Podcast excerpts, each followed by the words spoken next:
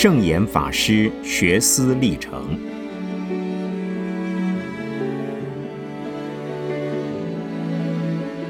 圣严法师著。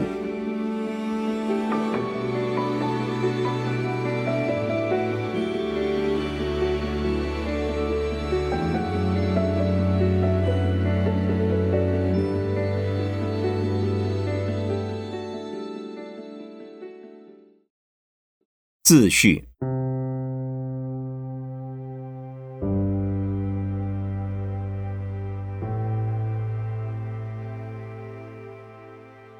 我是一个极平凡的佛教僧侣，出生于民国十九年的冬天。那是江苏省南通县的农村。第二年的长江大水灾，使我家被冲洗得一干二净，成为赤贫。随着家族拨迁到了长江的南岸，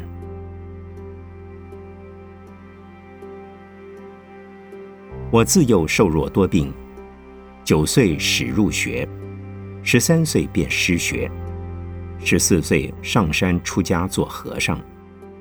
我的基础教育仅受完初小四年级，一般青少年的中学、大学时，我正在忙着做小沙弥，应付经忏。从军报国，但我从小便知道知识可贵，学问崇高。我会利用任何机会自修，读到许多书，并且以同等学历及著作成果考进日本东京立正大学，以六年时间攻毕文学硕士和文学博士的学位。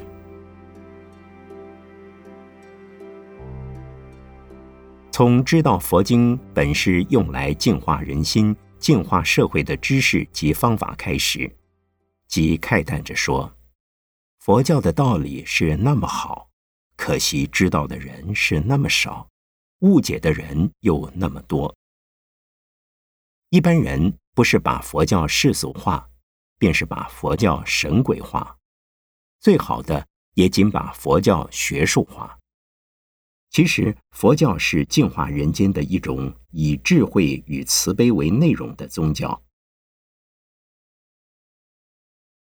因此，我便发愿，要用现代人的语言和观点，介绍被大家遗忘了的佛教真义，让我们重温释迦牟尼游化人间时代的济世本怀。就这样，我便勤读世间群书，尤其专攻佛典。不断的读书，也不断的写作。我从少年时代开始作文投稿，从文艺性的到理论性的，从宗教的到神学的，从一般知识的通俗文章到专题研究的学术论文，写了将近五十年，已出版的单行本包括中文、日文、英文的，达到四十种以上。分别在台湾、东京、纽约、伦敦等地的书局发行，同时也有数种被译成了意大利文、捷克文、越南文，分别在当地印行。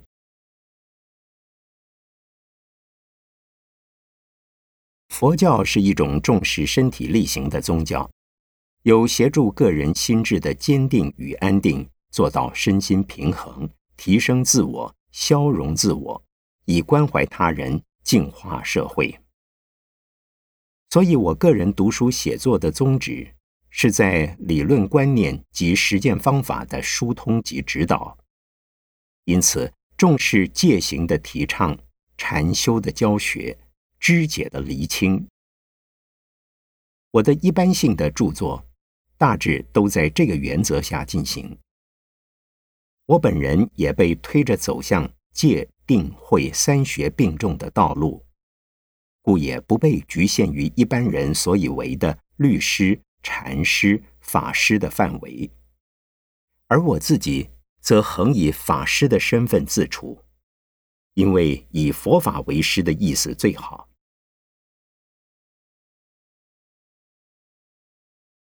由于佛教的内涵既高明又广大。不论从任何一种学问的角度来对佛教加以研究探讨，都可发现佛教乃是世界文化史上的一大宝藏。为了提高佛教徒的教育水准及学术地位，所以我自己必须从事佛教教育事业及佛教的学术研究。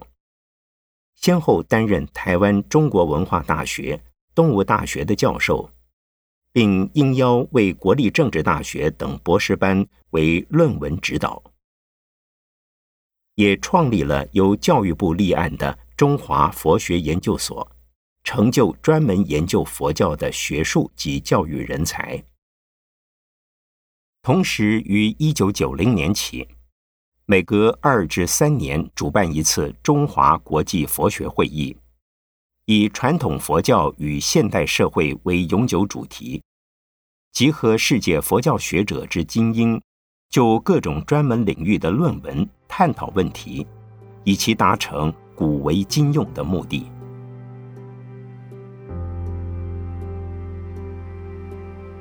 也正因召开国际佛学会议的机缘，使我认识了执教于美国天普大学的名教授傅伟勋博士。他和他的美籍女友华山佳教授，不仅出席了我们的两次国际会议，同时也给了我许多的建议。尤其两次会议之后，均由他们两位协助，分别将会中全部论稿编辑成中英两种版本。向台北的东大及纽约的绿林两大出版公司推荐出版，广受世界学术界的重视。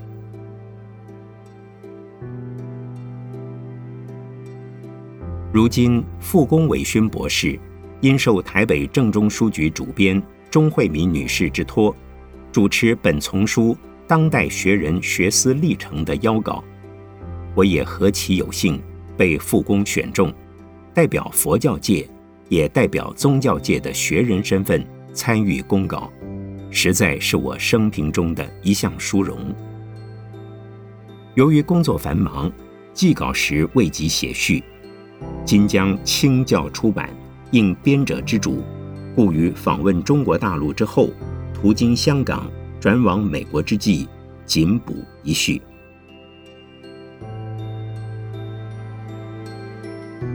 一九九三年四月二十六日，盛言自叙于香港利奥饭店。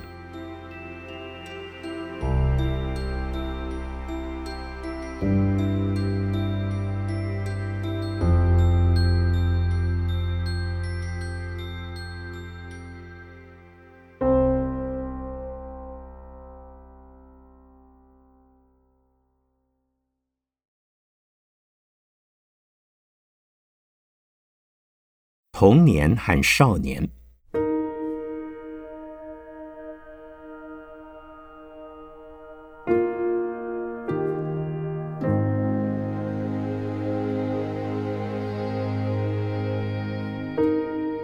我的出生地是在江苏省南通县狼山前的小娘港，那是民国十九年的农历十二月初四。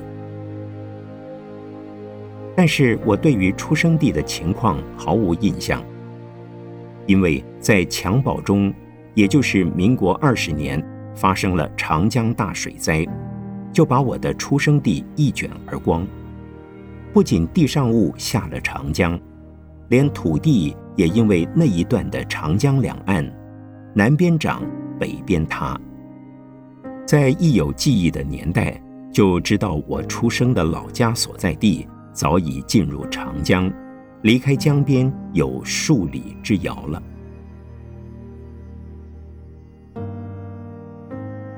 据父母说，我们这个张氏家族原住在长江出口处一个三角洲的崇明岛角盆鱼。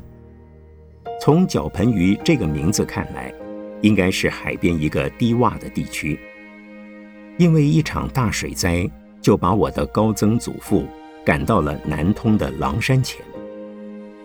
当我出生的时候，我家的近亲也都住在南通和海门一带，所用的语言则还保持着崇明岛的口音。民国二十年之后，这个家族除了住于海门县的远房亲戚之外，也都迁到了江南的常熟县长阴沙，让这个张氏家族便历了沧海桑田的忧患。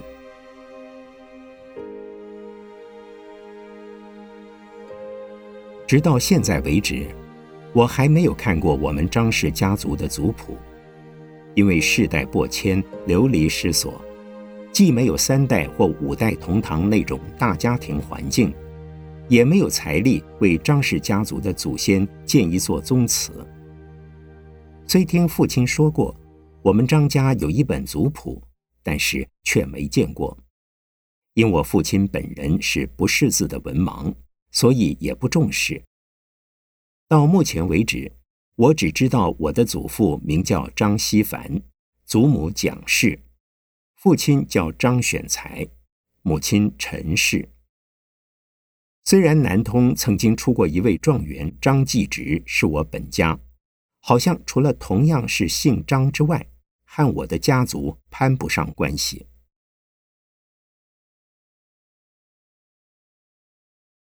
我家到了江南，父母带着我们六个子女，在被长江的水患洗光之后，到江南租到了七亩地，搭建了三间草屋，一边做佃农，同时也做散工，来维持一家的温饱。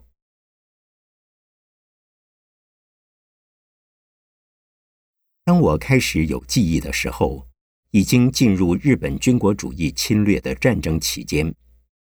在战略物资的重点需求之下，记得我们乡下常常是一年种稻，另一年种薄荷，一年种豆，再一年种棉花，而不论种什么，总是吃不饱，因为除了地主需要租粮，军队亦需要军粮。当时我只有十来岁，就必须要做童工，并且被军队征去构筑军事工程。所谓民不聊生，还必须求生的凄惨景象，我都亲眼看到了。但是在儿童的心目中，并没有太多的忧虑和不安，总认为人间的生活就是这个样子嘛。后来渐渐的听到了一些小说故事和大人们谈论的历史片段，才知道我出生的时代。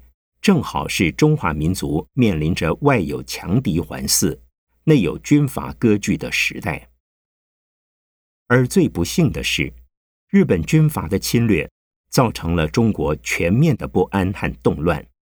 我真是生不逢辰，赶上了兵荒马乱的一个历史过程。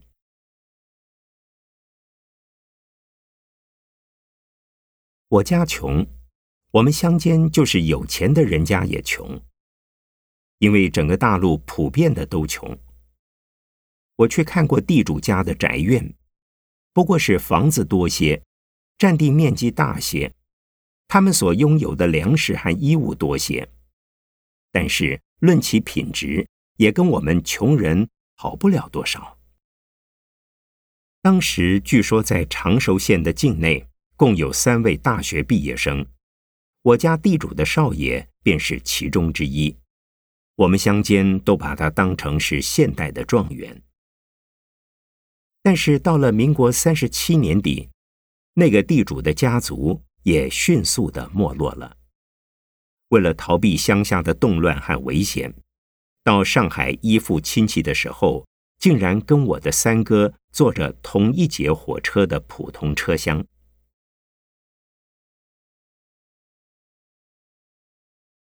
在我的记忆中，我们张家这一族内没有出过一个读书人。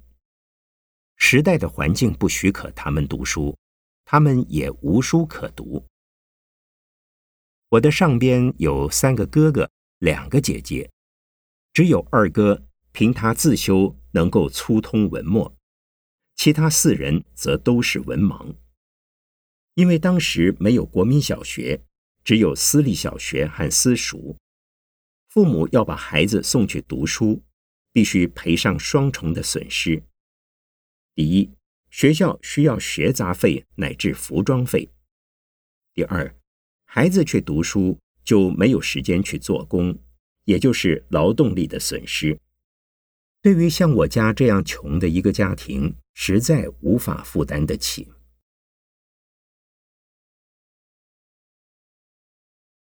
儿童时代，我是一个体弱而又智弱的低能儿，身体经常有病。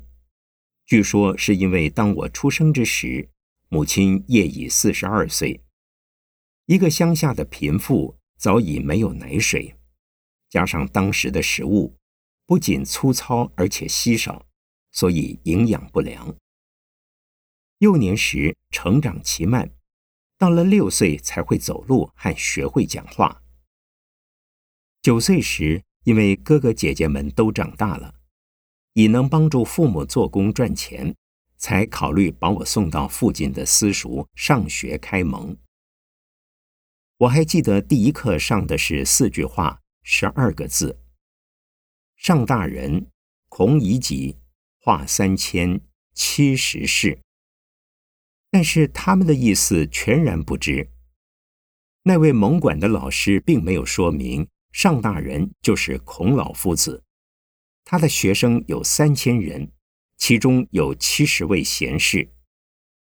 这是私塾里惯有的教读方式。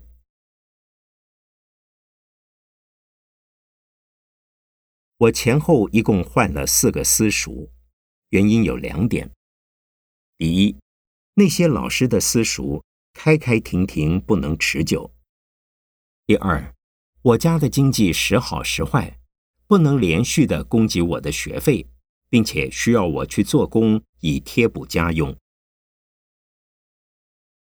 十二岁时，才算进入正式的小学，从三年级下开始，到第二年读完四年级。由于年景不好，家境穷困，我便从此辍学，跟着父兄们。到长江南岸的新生地主体做小工了。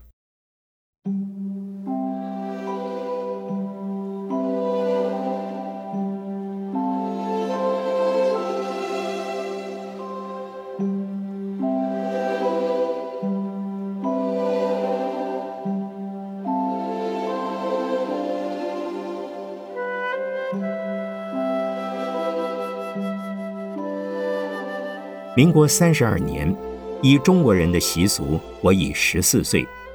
其实要在那一年的农历十二月初才满十三岁。就在这样的年龄，出于自愿而又被动的出了家，做了小和尚。我的家乡并没有人出家，也没有正式的寺院，所接触到的宗教应该是佛。神仙鬼混杂的民间信仰，也就是把信佛与拜神、祭祖、敬鬼同等看待的一种风俗。譬如有人害了病，医生治不好，就去求神、拜佛、问仙，或用鸡童、牵王等巫术来帮助。我的老家原先虽然坐落在长江北岸。南通狼山广教寺脚下不远的地方，对于佛教的道理和内涵还是一无所知。偶尔看到乡间的邻居和亲戚居丧之时，会请和尚、道士、斋公、斋姑念经拜忏。当地的习俗称为做道场。对于当时的我来讲，那好像是从远古以来人们就是这个样子做的。还没有能力分辨这种风俗习惯的好与不好，对和不对。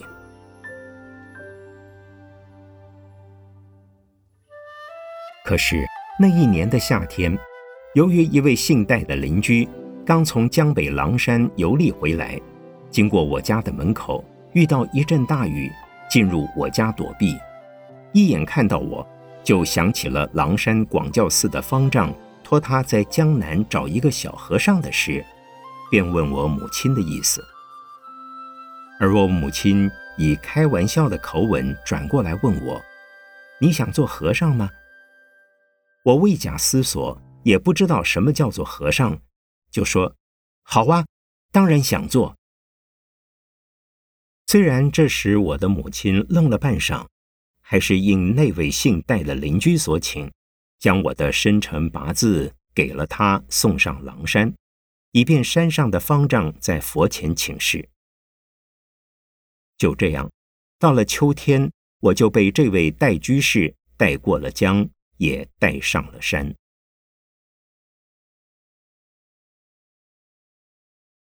江苏省的境内，长江的北岸，北自徐州，南气崇明。除了连云港的云台山，仅在南通市的南郊九公里处，有五座山头面临着长江。它们的名字由右至左是黄泥山、马鞍山、狼山居中，其次是剑山和君山。在五山之中，狼山灵峰独秀，既被古来的兵家视为天然的江防要塞，又为苏北各地的民众看作佛教的进香圣地。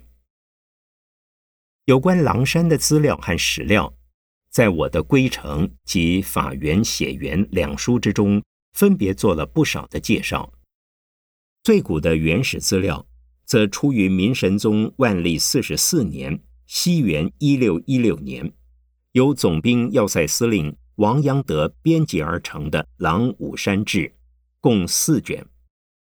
目前仅有北京广济寺图书馆珍藏一部，是民国二十四年狼山广教寺发起的影印本。当我在狼山的时候，还见到我的师公藏有一套。可是，在一九八八年回大陆访问广教寺的时候，已经没有这套书了。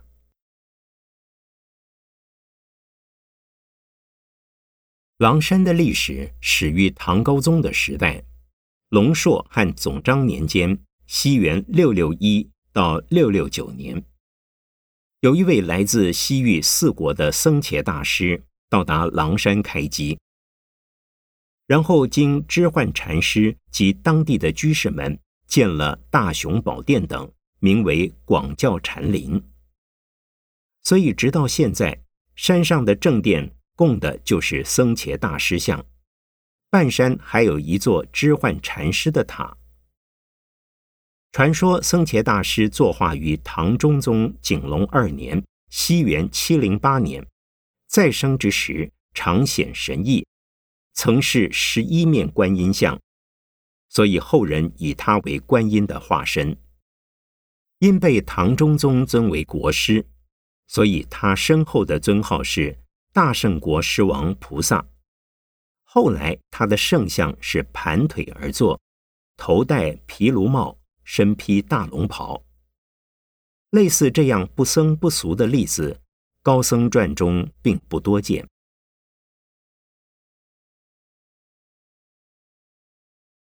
狼山的僧制历代都有变化，由全山统一的十方禅院演变为七个房头、分头而共治的子孙寺院。当我上山之际，就是处于房头的时代，而七个房头只有一个大雄宝殿及位于山顶的大圣殿，为七家逐年轮流共管。民国三十二年。正好轮到我们第四房的法聚庵在山顶当年。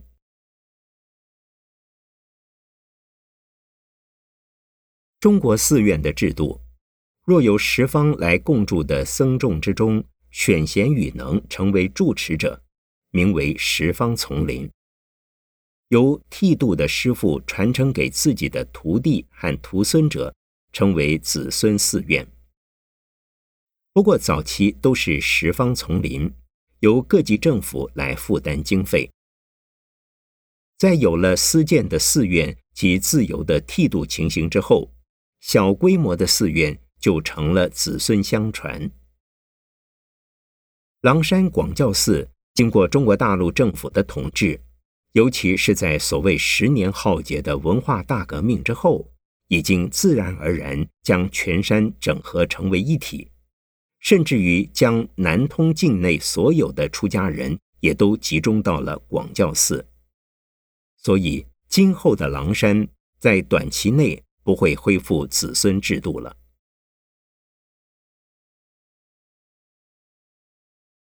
狼山给我的第一印象是山好高，人好多，香火好盛，和尚们也就很忙。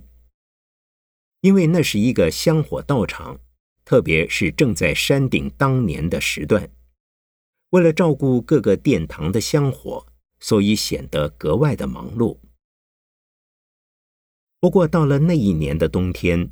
苏北常常闹着新四军和日军之间的零星枪战，山上山下都进入战备状态。日间，日军上山挖战壕；晚间，便衣的新四军上山来慰问。山下附近的青年少豪常常有人失踪，也常常发现不明不白的遭人枪杀了。所以。香火一天不如一天。到了民国三十三年农历新年，山上已经是非常的冷清了。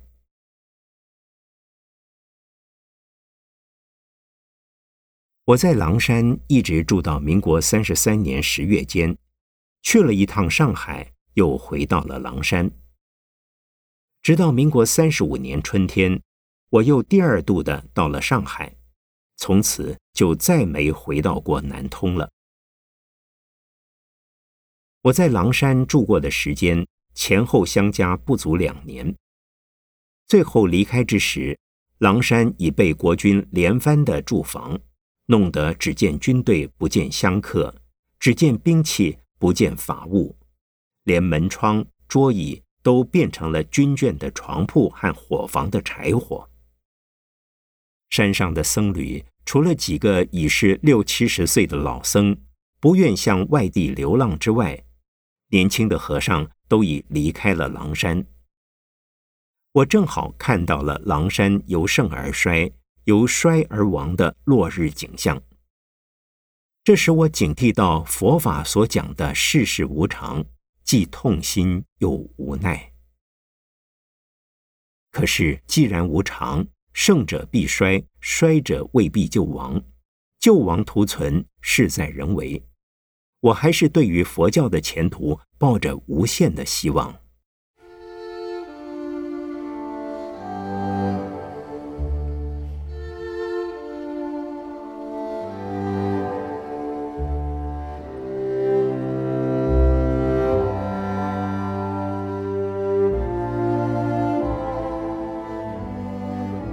我对于佛教的认识和反省，是在出家以后大约半年的时间。除了由世代的长辈，那是师父、师公、师祖、师曾祖的世时世地耳提面命督导功课，同时还为我请了两位老师，一位教禅门日诵，另一位教四书五经。前者当然是出家的法师。后者也是一位曾在狼山出家，后来考取秀才而还俗的居士。他们两位都很认真和蔼，不仅教我唱诵和背诵，也解释所有功课的内容。这使我知道了，佛经不仅仅是拿来送给亡灵作为超度之用，其实应该是用来讲给我们人类大众听，而照着去做的。孔孟之道可以治世，佛教的义理及其方法可以化世。若能互为表里，一定可以实现世界大同或人间净土的局面。只可惜当时的佛教界人才奇缺，为死人超度的经忏僧还不算少，能够讲经说法、导迷化俗的人，则有如凤毛麟角。狼山的僧侣总算多半是读过几年书，甚至于有正在担任小学老师的。可是还没有一位是能够讲经说法，并且受到远近欢迎和尊敬的大德法师。我自己并没有想到能够成为那样的人物，但是已有一种不能自我控制的愿望，就是要尽我自己所能，读懂。读通佛经，用来告诉他人。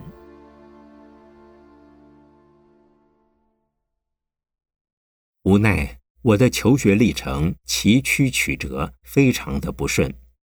在狼山之时，虽有两位老师教读，但我必须要做一个小沙弥需做的事，除了早晚课诵、撞钟击鼓，还要清洁环境、打扫庭院、整理厨厕，乃至于种菜、烧饭，还为老僧们洗衣服、倒夜壶。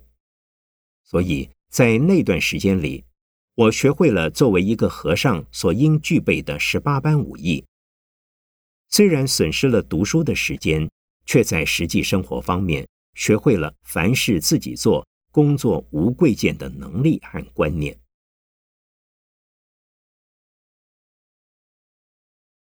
当我到了上海的大圣寺，那是一个纯粹的经忏道场，每天夜以继日的。除了为施主家里增福延寿及超荐亡灵而诵经、拜忏、放焰口，再也没有时间让我读书。寺中也没有经济能力来为我请一个老师教读，因为当时的物价飞涨，而做佛事的收入往往跟生活所需及寺庙的维持无法平衡。这使我想到国家和社会的动乱。跟人民生活的安定有着绝对强烈的互动关系。国家社会是由人民组成的，人心浮动，社会则混乱；社会混乱，国家便不安。想要国泰民安，一定要从挽救人心做起。挽救人心，则需从教育着手。所谓教育。不仅是学校的一般课程，应重视于佛教的信仰，那就是用因果的观念来安慰人心，又鼓舞人心。也就是所谓“预知过去事，现在受者是；预知未来事，现在做者是”，使每一个人都能安分守己，尽其在我，努力不懈。既不逃避现实，也不推诿责任，面对着一切的问题，用慈悲、用智慧来纠正它、改善它。遗憾的是，佛教虽然是那么的好，由于佛教没有人才去普遍的弘扬，所以知道它的人很少，而误解它的人很多，不知道要用佛教来救世救人的更多。就基于这样的一个动机，我再三的要求我的师公上人，让我出去读几年书。因此，我在民国三十六年的春季，便结束了大圣寺的小庙生活，开始成了同样是在上海的静安寺佛学院的一名插班的学生。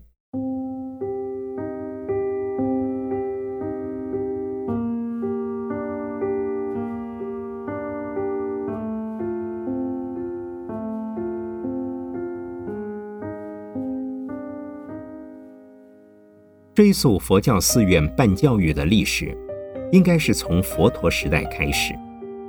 凡有僧众聚集共住之处，必定有其每日定课，那就是经律的讲说和讨论，以及禅定的实修。所以，每一个精舍寺院就是一座学校。特别是到了玄奘、三藏到印度留学时代。他所见到的那烂陀寺，有九寺、十八个伽蓝，周围四十八里，也就是世界佛教史上最大、最早的一所综合性大学。那时候，曾经有过上千的教授、上万的学生在那儿做各种学派的研究和学习，例如瑜伽、中观、真言、密教及各系的大乘佛法。分头并红。佛教传到中国，像鸠摩罗什三藏的译经道场西明阁和逍遥园，玄奘三藏的大慈恩寺译经院，都是集合了一时的高僧大德和社会俊彦，从事于翻经伟业的同时，也在不断的做分门别类的上课活动。直到宋明之际，寺院往往是士人举子读书的场所，甚至于宋明儒家的书院，学的也就是佛家的禅院鬼事。到了清朝，佛教中衰，原因很多：一、寺院不重视教育；二、社会知识分子普遍反对佛教；三、经过太平天国的弘扬之乱，中国东南十六省的佛教寺院几乎摧毁殆尽，沦为废墟。所以，到了清德宗光绪二十四年（西元一八九八年）。湖广总督张之洞撰《劝学篇》三卷，奏请光绪皇帝，主张中学为体，西学为用。同时建议以妙产兴学，将四舍的十分之七移作校舍，四产的十分之七移作教育。这样的消息一出来，使得全国佛教界数十万的寺庙、百万以上的僧侣张皇失措。无以自救，因此，而有若干寺院的住持和尚们请求日本的保护，由日本政府向满清政府交涉，提出了寺院自己办学的方案。第一所便是由当时浙江天童寺的住持，请日本曹洞宗的学者水野美晓，于光绪二十九年（西元一九零三年）。于长沙创办的湖南僧学堂。接着，光绪三十二年（西元一九零六年），由文熙法师在扬州天宁寺创办了普通僧学堂。光绪三十四年（西元一九零八年），由杨文慧居士在南京金陵刻经处创办齐桓经社。僧俗学生虽仅十数人。却都是龙象之才，像僧众的太虚、智光、仁山，俗众的欧阳靖吾、梅光熙等。由于经费关系，仅仅办了两年，但是他对于民国以后的中国佛教影响至为深远。所谓太虚大师的僧教育，以及欧阳靖吾的唯识学。在僧界的人才培养和学术界的佛学的贡献，几乎同时出于杨文会这个系统，所以有人把杨氏誉为中国近代佛教之父。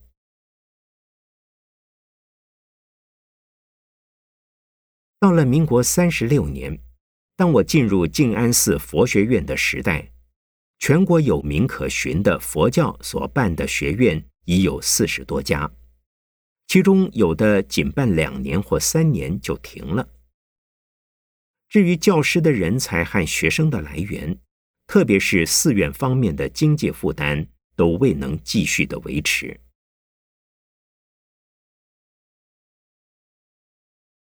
上海静安寺佛学院创办于民国三十五年的秋天，当时该寺正闹着子孙派与十方派的纠纷。结果十方派占了优势，因此力图革新、整顿教育，以争得社会舆论的同情。这个学院的师资阵容应该是属于太虚大师一辈的第二代。当时几乎每一家佛学院的学生程度都是参差不齐，年纪大的可是三十多岁，像我则只有十七岁。有的曾经当过小学教员，有的像我只有小学四年级。课程大概是中学到大学的程度，英文和数学是高小到初中，国文是高中，佛学是大学。例如讲《大圣起信论》《梵网菩萨戒经》《印度佛教史》《八宗纲要》《八世规矩颂》等。这些佛学科目都是大学的课程，担任佛学的教师也有大学教授，我们究竟属于哪一个程度都说不上来。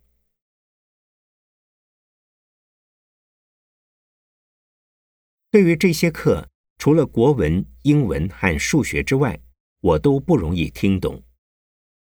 当我在狼山的时候，是从经典和课诵中理解佛法，比较容易懂。现在从经过大师们消化、组织、发挥之后，思辨性、理论性的论点，以及有许多梵文音译的特定佛学名词的论著，就很难在很短的时间之中理解吸收了。所以在最初的两三个月，我几乎天天打算退学，希望看懂佛经，看通佛法。结果进了佛学院，大有望洋兴叹。不知从何着手的感觉。当时并没有人告诉我们，在印度的大乘佛教有中观、唯识、如来藏等三大系统，八世规矩颂的唯识思想和大圣起信论的如来藏思想究竟有什么不同之处？中国的大乘佛教有八大宗派：律、法、相、三论。天台、华严、净土、禅、密，他们之间又有什么相异之点？老师们只是分别的介绍，没有综合的比较，使我非常的纳闷：为什么同样是发源于印度的释迦牟尼佛，竟然会出现了这么多不同的观点？我当然能够相信他们都是对的，但是。究竟谁前谁后，孰高孰低，总该有个交代和说明才对。我把这个疑问告诉了年长而大家认为学问深厚的同学，所得到的答案是：别管那么多，法师们怎么讲，我们就怎么听，然后再照着去告诉别人就好啦。否则的话，那还了得，头都会大了。这样的答案也正说明了当时佛教界的学习风气都还停留在传统式的师师相传的观念之中，除了几位大师级的人物之外，少有做比较研究的认识。就这样，我在静安寺佛学院一连住了五个学期，在三十多位同学之中，每个学期考试成绩的排名。我都在第五、第六之前，这是我自己觉得安慰，也非常感恩的事。虽为静安寺佛学院的学生，也必须兼做经忏佛事，来维持我们的生活费及教育费。而我今日的这一点佛学基础，主要是跟静安寺佛学院有着很大的关联，直到现在。我还非常怀念当时的学院生活，以及共同生活过的老师和同学们。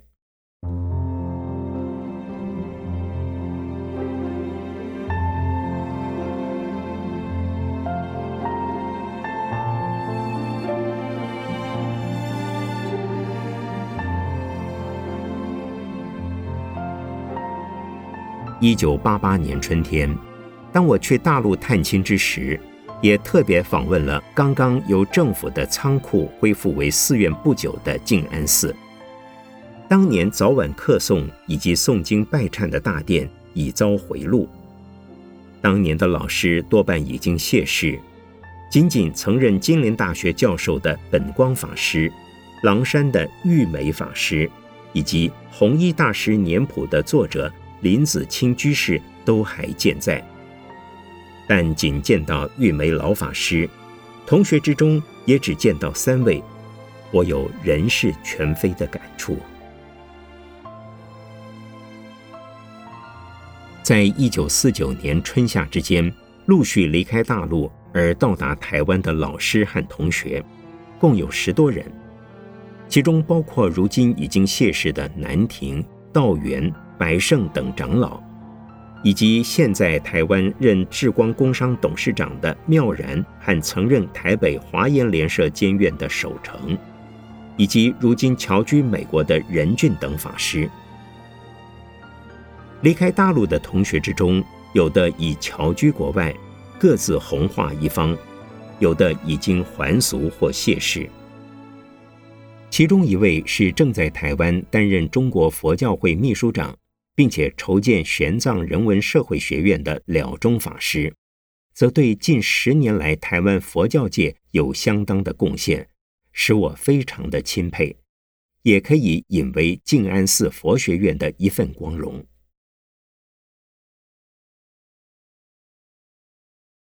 我在少年时代就是在这样的颠沛流离、出家、赶经忏、求学、失学中度过。到了一九四九年春天，正逢战争此消彼长，而国民政府的军队节节败退，终于撤离大陆，退居台湾。而我是在一九四九年的五月十五日，向二零七师青年军的招兵站报名，第二天。就跟了中法师带着一卷简单的行李和几套僧服，同坐一辆三轮车离开佛学院，向该师的通信连报道。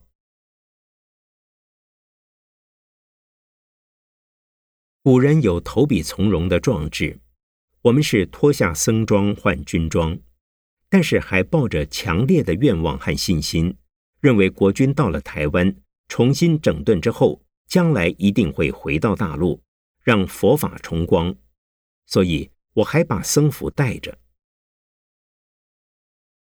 在此必须要加以补充说明的是，我的身体一向瘦弱多病，看来弱不禁风，所以在学院留守未走的同学多半劝我不要莽闯，以你的健康和体能情况，说不定到了军中不用三个月就会拖累而死。到那时，还说什么弘扬佛法、护国卫教都没有用了。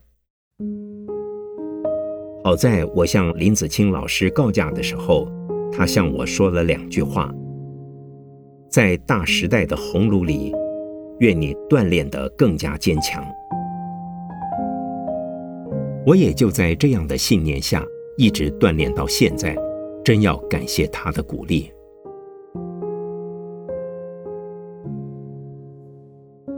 那时候我的年龄正好二十岁，以现在西方人的算法还不足十八岁。